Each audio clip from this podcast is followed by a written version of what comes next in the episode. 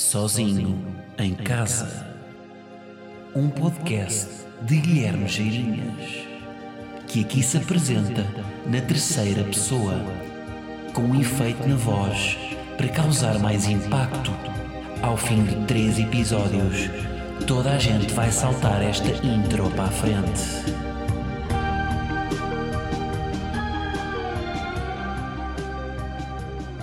Como é que é, malta? E Giglio. Episódio. Não faço a mínima ideia. ah, já está a correr mal. Não preparei isto, pá. Que número é que é? É o que? É o 40 e. coisa. É o 40. Vocês sabem, não é? Quer dizer, claro que sabem, não é? Acabaram de carregar no título e no título está o número do episódio. É o quê? É o. É o 48. Pronto. Agora recomeço uh, do início ou deixo estar? É pá, vou deixar, não é? Vocês querem isto real e vão ter. Bom, malta, hoje está um daqueles dias tristes, não é? Está um dia cinzento, com uma pluviosidade nos 80%, portanto, uma precipitação lixada. E um gajo vê-se obrigado a gravar no interior. Se tem saudades de gravar no terraço, claro que sim. É? com, com um solinho na moleira, claro que tenho saudades. Mas pronto, tem de ser malta, para não ter aqui uma pneumonia atípica, convém gravar no interior. Tá? Bom, co como é que eu vou começar? Ah pá, começo. É pá, nós temos falado. Eu já falei sobre isto aqui, mas uh, vamos falar outra vez. Ah, tenho um espirro. Nunca espirrei, não pode. Vai? Não vai. Pá, isto é, sabem como é que se força o espirro? É olhar para o, para o sol. Se olharem para o sol, não sei o que é que isto faz, mas faz espirrar. Aí agora ficou aqui preso. Ah! Porra, agora vou ficar com esta. Vou ficar aqui com um. Tenho aqui um. um gaf, o gafanhoto que estava na minha garganta agora passou para o nariz. E vai ficar a fazer confusão no nariz o, o resto do episódio. Bom. então o que é que vamos falar? Vamos falar aqui do. Epá, dos títulos das notícias. Eu tenho que voltar a isto porque eu, eu quero-vos dar dois exemplos. Um gajo costuma ver as capas, não é? As capas, quer dizer, costuma ver online as, os cabeçalhos das notícias, o que é que está, o que é que está aí a, a acontecer no mundo. E, e, então quais é que são as capas do Correio da Manhã? Quais é que são as gordas, as letras gordas? Que há algum preconceito para as, para as, letras gordas, não é? Já estamos cada vez menos a usar o gordo, entrou no politicamente correto, não é? Portanto já não se diz gordo, é o fortezinho. Mas as letras continuam a ser as gordas, não é? As letras gordas. Pá, letra cheinha. As letras querem-se com os caracteres a mais. Bom. Então vamos lá isto. Então vou, vou dar aqui uns exemplos. Pá, notícias de hoje. Pá, vejam, vejam se isto não é, isto já não, para mim isto não é realidade, isto já é humor. Primeira. Pá, isto, isto é surreal. Homem leva leão para protesto após saber que a polícia ia levar cães. Um homem levou um leão para um protesto após saber que a polícia ia levar cães. Portanto, viu os Rottweilers e vamos levar um leão do Cirque Chan. E eu, o, que, eu me queria focar aqui também. Vou, vou, para já, vou ler a outra, antes de mais. A segunda é: mulher de 61 anos presa. Podia acabar aqui. Mulher de 61 anos presa. Estava bom. Mas o que é que eles decidem fazer? Acrescentar: mulher de 61 anos presa por chicotear dona de lavandaria em Matozinhos. Pá, isto é completamente descabido. Isto, isto, isto aqui, sabe o que é que eu acho? O Ricardo Esperança teve uma. A primeira profissão dele, uma das primeiras, foi ser. Ele era estagiário na TVI. Uh, ah, ele pá, era estagiário, ele tirou comunicação social e estava lá, pronto, fazia entrevistas e tudo mais.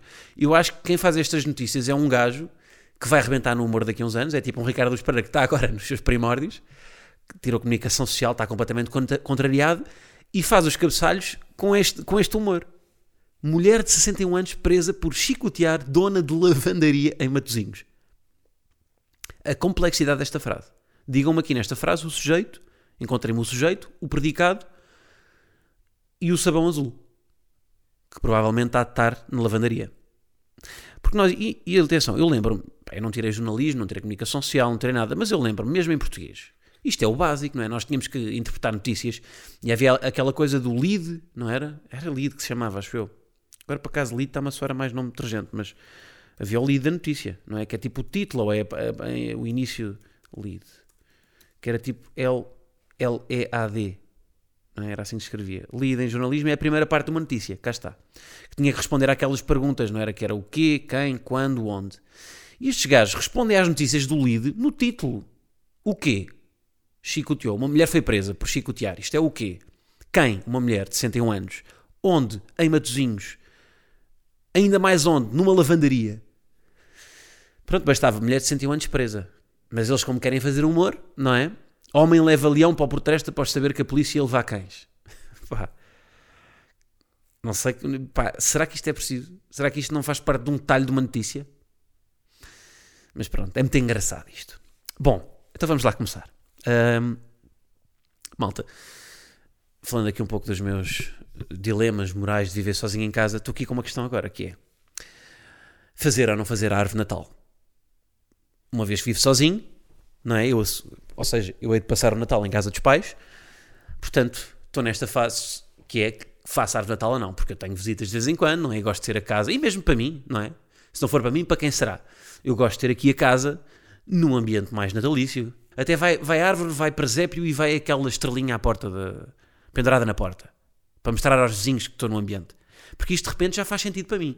Quando eu vivia em casa dos meus pais, para que é que eu vou pendurar uma coisa na porta?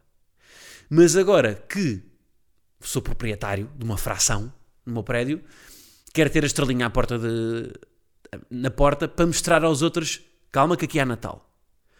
Calma, que nesta fração, sim senhor, celebra-se o nascimento do Senhor. Pronto, agora, que tipo de árvore? E era sobre isto que eu também me queria debruçar, que é o que é que eu vou optar. Porque, quando portanto, estive aqui a fazer a minha, a minha, o meu breve research a nível de árvores de Natal, para saber o que é que é de escolher, e há várias opções. Eu opto pela clássica árvore Natal de médio grande porte, aquela grandalhona, não é? Que normalmente é a árvore Natal mais usada em famílias numerosas, não é? Em que todos ajudam a decorar a árvore e vai, por exemplo, em minha casa nós tínhamos uma coisa que é, nós todos os anos compramos, tínhamos e temos, compramos uma, um, um, um jogo de efeitos novo e nunca abandonamos os antigos. Portanto, a nossa árvore natal é um, é só tralha, no fundo. É? Está, está, carregada, mas está, está muito preenchida porque todos os anos compramos alguma coisa nova e nunca teremos anteriores, portanto, e depois a árvore tem um, lá está, tem um historial de todos os natais, porque tem os efeitos todos os anos. E depois tem também aqueles efeitos que nós oferecíamos quando éramos putos e fazíamos na escola, que os nossos pais dizem que adoram, mas na verdade são uma merda. Porque são feitos com.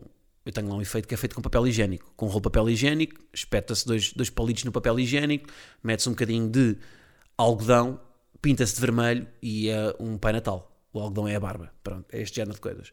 Agora, portanto, posso optar por esta árvore. Segunda hipótese de árvore Natal, aquela árvore Natal mais pequena.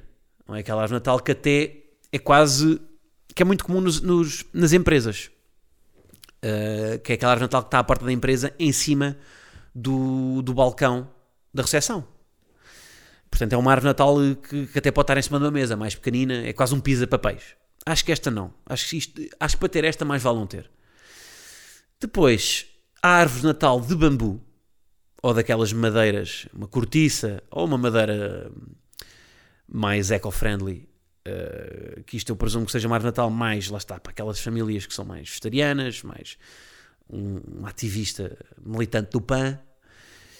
Uh, acho que também não vou para esta. Depois há o bonsai, o bonsai, que isto já, já é mais para quem, imaginem, para quem, não é, para quem vive em Portugal, mas não é cristão, não é católico, mas celebra o Natal e se calhar até é budista, e então vai buscar um bonsai e mete umas luzinhas no bonsai, ou então a árvore verdadeira, que é o chamado, que eu até fui pesquisar, e é o Pinheiro Bombeiro, que é um projeto não é, que, que me parece fixe até que permite o quê? Alugar pinheiros que tiveram de ser cortados na limpeza das matas e na prevenção dos incêndios e que podem agora ser, ter uma segunda vida uh, em decorações de Natal. Pronto, isto é um projeto fixe.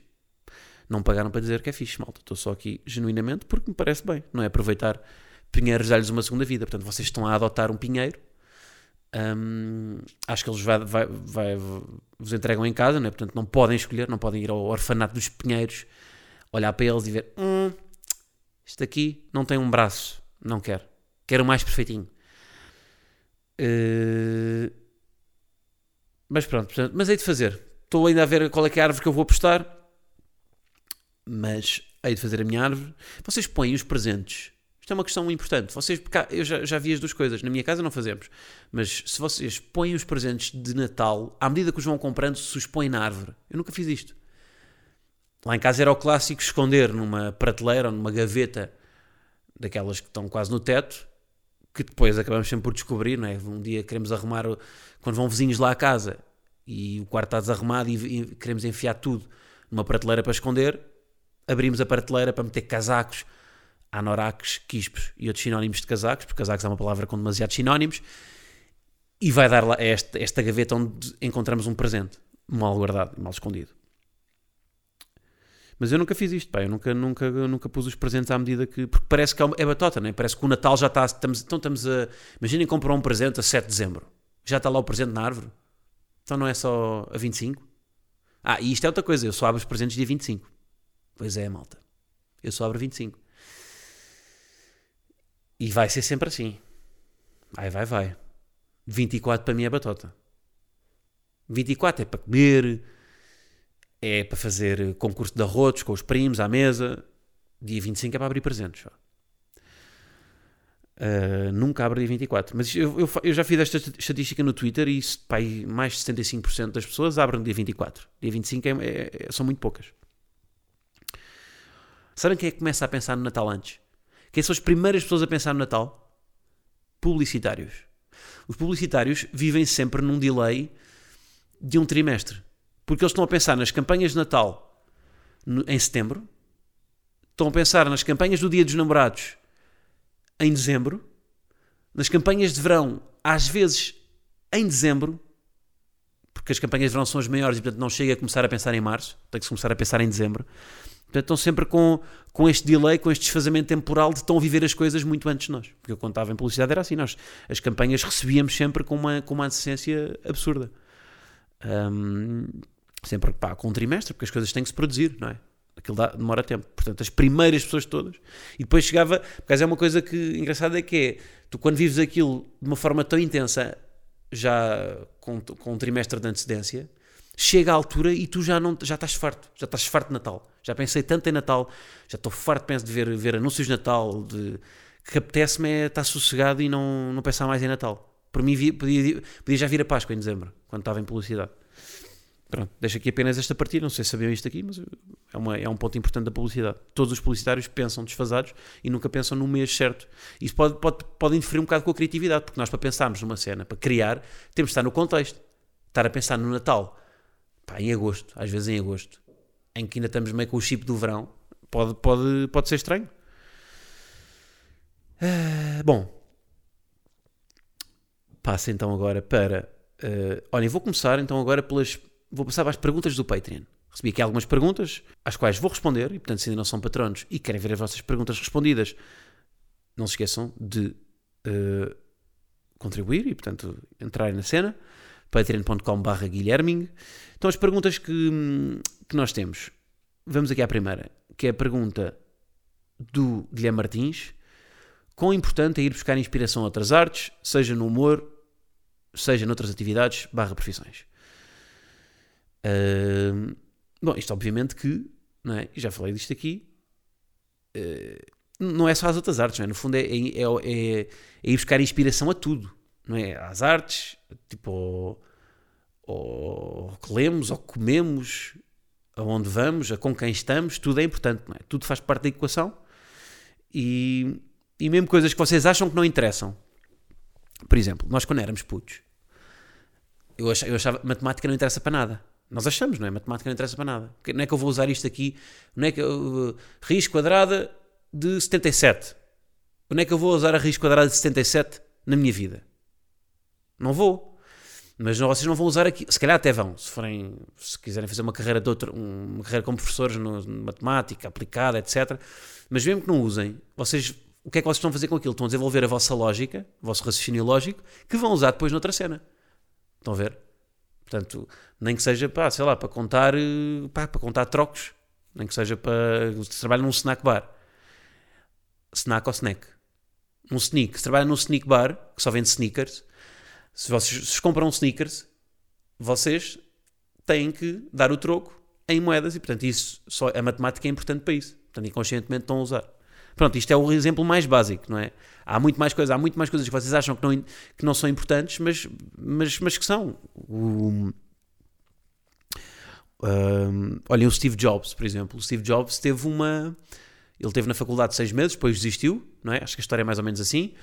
E depois teve, teve, teve 18 meses, lá o que é que foi, na faculdade. Um, 3 anos, pá, já não sei quanto tempo é que foi, mas esteve na faculdade há algum tempo só a assistir a aulas sem estar matriculado. Ia só assistir. E foi nessa altura que ele começou a assistir a aulas de caligrafia que depois foram importantes para, para o desenvolvimento do iPhone. E o iPhone hoje em dia tem aquela tipografia toda pá, bonita, não é, não é com a helvética, não sei qual é que é o tipo de letra, mas é toda simétrica. E, e, ele também te, foi assistir a cadeiras de design, e isso hoje em dia é importante. Nós, quando vemos aquele packaging do, da Apple, não é? Em que nos chega a casa o, o pacote do, do iPhone todo branquinho, todo, aquilo parece quase uma peça de museu a abrir aquilo, não é? Faz parte da experiência. Porque, uh, sei lá, se calhar recebem um, um Samsung e o, e, o, e, o pacote não faz parte da experiência. Vocês querem é ter o produto logo. Ali não, ali só o descolar, o, só o descolar da, daquele invólucro com, com fita cola, não é? Da, da, da Apple, só isso dá prazer, não é? Aquilo é. dá, pá, dá um arrepio. E, e lá está, se o Steve Jobs não tivesse feito estas cadeiras de caligrafia, de, de design, de tudo, disso tudo, provavelmente a Apple não existiria como, hoje é, como é hoje em dia. Uh, e é isso. Mais questões. Afonso Pimenta, qual a tua opinião sobre a rivalidade de Leclerc-Verstappen? Qual será o primeiro campeão mundial? Viram a corrida desta semana, não viram? Que loucura. Agora, se calhar, vamos entrar aqui numa parte muito técnica, para quem não vê a Fórmula 1. Uh, mas mesmo para quem não ver, só para dar um enquadramento, o, o campeonato ficou resolvido na, na corrida anterior. E nesta corrida, que supostamente era a feijões, e por isso é que eu gosto tanto da Fórmula 1, epá, acontece tudo. Há dois gajos da mesma equipa que chocam com o outro, e vai pneu, vai jante, vai parafusos, vai tudo. Uh, há um gajo que fica, parte o motor.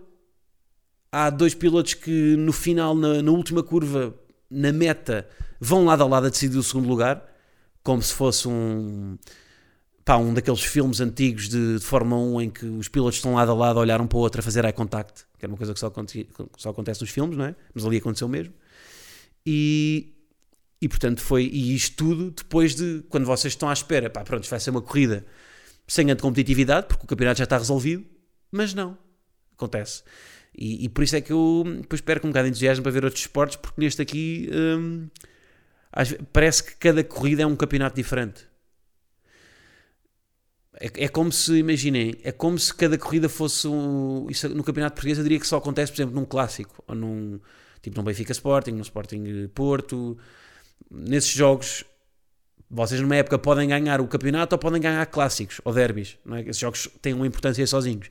E aqui eu sinto que cada corrida é como se fosse um clássico. Mas respondendo à pergunta, epá, primeiro isto é muita ficha ver esta rivalidade entre o Leclerc e o Verstappen. Porquê? Porque eles são os dois bué da putos. Eu, se, eu acho que o Leclerc, quando começou na Fórmula 1, nem tinha carta ainda. Não tinha idade para ter carta. Porque era meio puto, não tinha, pronto, não tinha idade legal para conduzir. E, e o que é que eu acho? Eu acho que eles têm todas as condições para ser, para ser uma rivalidade duradoura, porque eles já estão nas maiores equipas. Eles estão na Ferrari, um deles está na Ferrari, o Leclerc e o Verstappen está na Red Bull, que estão no top 3 das melhores equipas. Portanto, se eles estivessem numa, numa, pá, numa daquelas equipas mais humildes, ia demorar um bocadinho até chegarem uh, até, pá, até chegarem ao sucesso. Agora, eles já lá estão. Portanto, tanto, estando tão cedo, quando têm 20 e poucos anos, eles têm condições para estar 10 anos com uma, com uma rivalidade. E é bom, não é? Pá, os, os melhores esportes, pá, Ronaldo Messi, não é? O... Mais, mais exemplos. Mesmo na Fórmula 1 havia o Niki Lauda com o James Hunt, que é o tal filme do Rush. No ténis o Federer Nadal. E portanto sempre cá, uma, sempre cá um, um bife, estou a fazer aqui aspas, uh, aéreas, sempre que há um, uma rivalidade destas é bom para o desporto e, e, é melhor do que não haver. E agora, eu acho que o Leclerc é capaz de ser primeiro, porque acho que é um gajo mais focado. Eu gosto mais do Verstappen, acho que o Leclerc é um bocado menino, menino privilegiado do Mónaco. Aliás, o que eu gosto mesmo é o Hamilton, malta, porque, porque veio de baixo. Pronto, é isso. Um gajo que curte sempre os, os underdogs. E, e como tem aquela história de vida que dá para fazer um filme realizado pelo Scorsese, uh, curto o Hamilton por causa disso. Mas deste aqui gosto mais do Verstappen porque é um gajo mais, mais impulsivo. Eu no desporto sempre fui um bocado mais. Pá, é um gajo com mais, eu diria que é um gajo mais emotivo e por isso é que o ano passado há aquele momento nas boxes o gajo vai quase à cabeça do outro piloto do Ocon porque o gajo lhe deu um toque na, na corrida. Um, mas isso joga contra ele. E o Leclerc é um gajo mais focado. E a prova disso é que na primeira época já fez para aí 7 pole positions. A pole position é, faz na qualificação, não é? A pole position é o que fica em primeiro lugar na qualificação. E na qualificação vocês têm que estar ultra concentrados porque aquilo é uma prova de velocidade. A, a, a corrida em si é mais resistência. Resistência, ou seja, é uma, a, estratégia. Enquanto que ali é mesmo só velocidade. E, e é preciso estar super concentrado e, e, e às vezes por, por pá, nanosegundos pode-se perder uma pole position. E eu acho que nesse aspecto o Leclerc é um gajo mais, mais, mais, pá, mais competitivo, não é? Não, não erra tanto. Um, portanto, diria que tem mais condições, embora eu prefira o Verstappen. Um, pá, malta, e já que estamos na Fórmula 1, vou-vos dizer, eu tenho aqui uma ideia. Eu já vos tinha falado disto aqui e isto vai para a frente. Pá, vai para a frente. Eu, pá, o meu manager nem queria que eu avançasse já com isto, mas pronto, eu vou já avançar, porque ele ainda está a tentar fazer isto acontecer. Uh, malta, vamos fazer um meet. Tá? Vamos fazer, que é, qual é a minha ideia? Pá, porque eu sei porque há muita malta curto Fórmula 1 que, que ouve o pod, uh, porque eu falo nisto recorrentemente. E então o que é que nós vamos fazer? E, e isto é giro, não vai ser só para a malta curto Fórmula 1. No dia 1 de dezembro é a última corrida do ano. Só falta uma corrida, que é a corrida em Abu Dhabi. Que é, uma, que é a única corrida de, do campeonato que é à noite. Começa ao pôr do sol e depois passa-se à noite. E a corrida em Portugal é à uma e meia.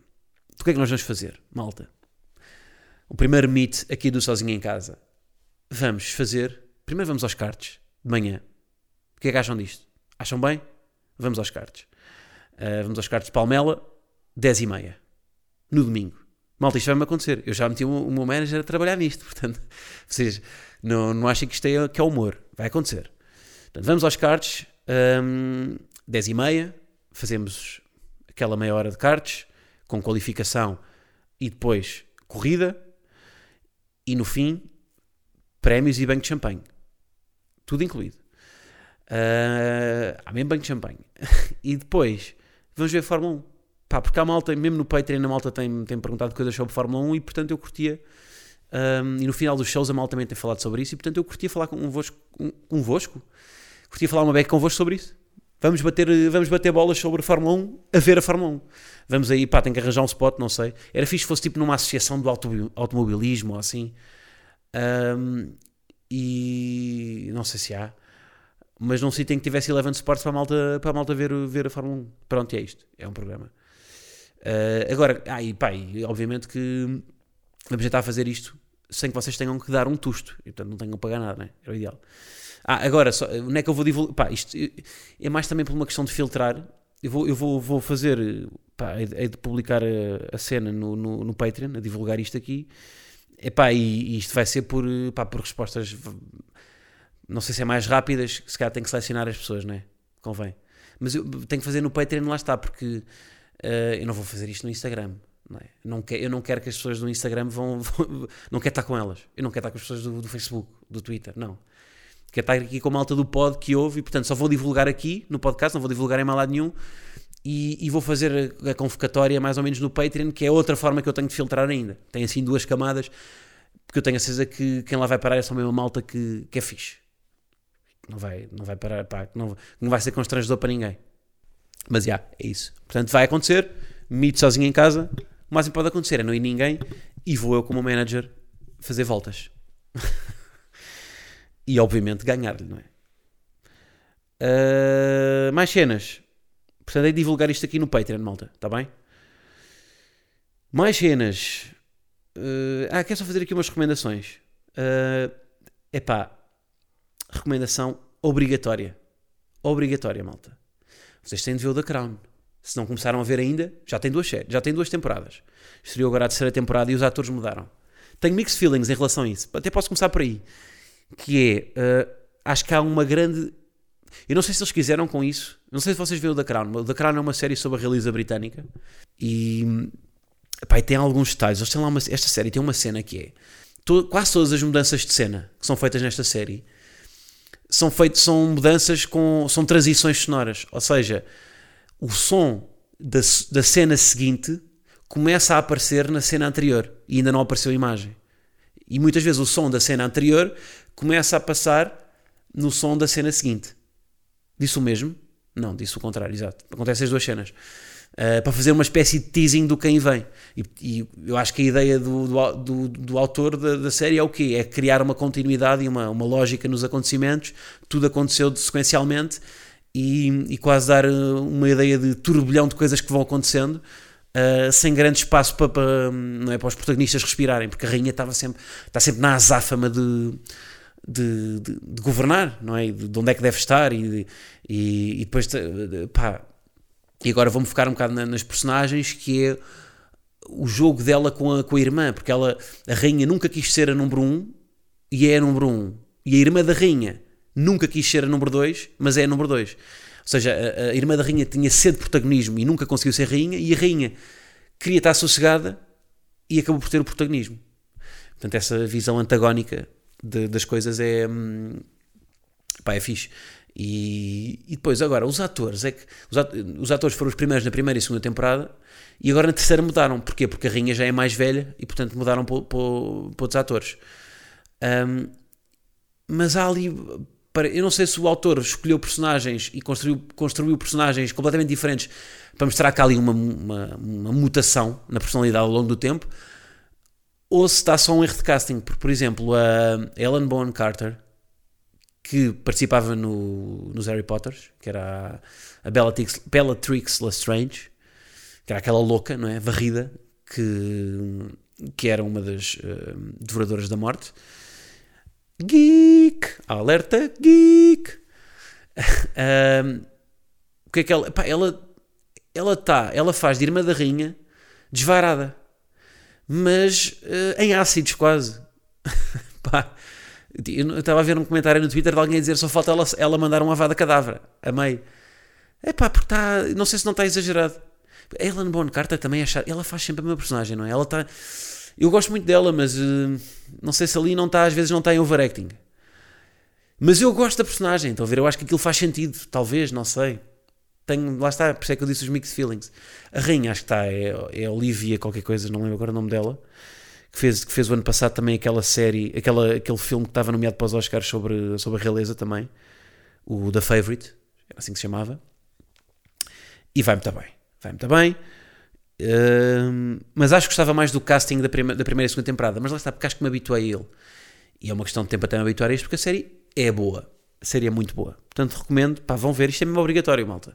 É, me, é, pá, uma, é uma série boa histórica, que também vos dá algo, pá, aprendem qualquer coisa, portanto recomendo. Mais, mais cenas, filmes. Um, pá, vi, vi na semana passada um filme que é o Parasitas. Não sei se já viram. Pá, é um filme relativamente. É um filme independente, mas que está relativamente falado. Um, e recomendo que vão ver.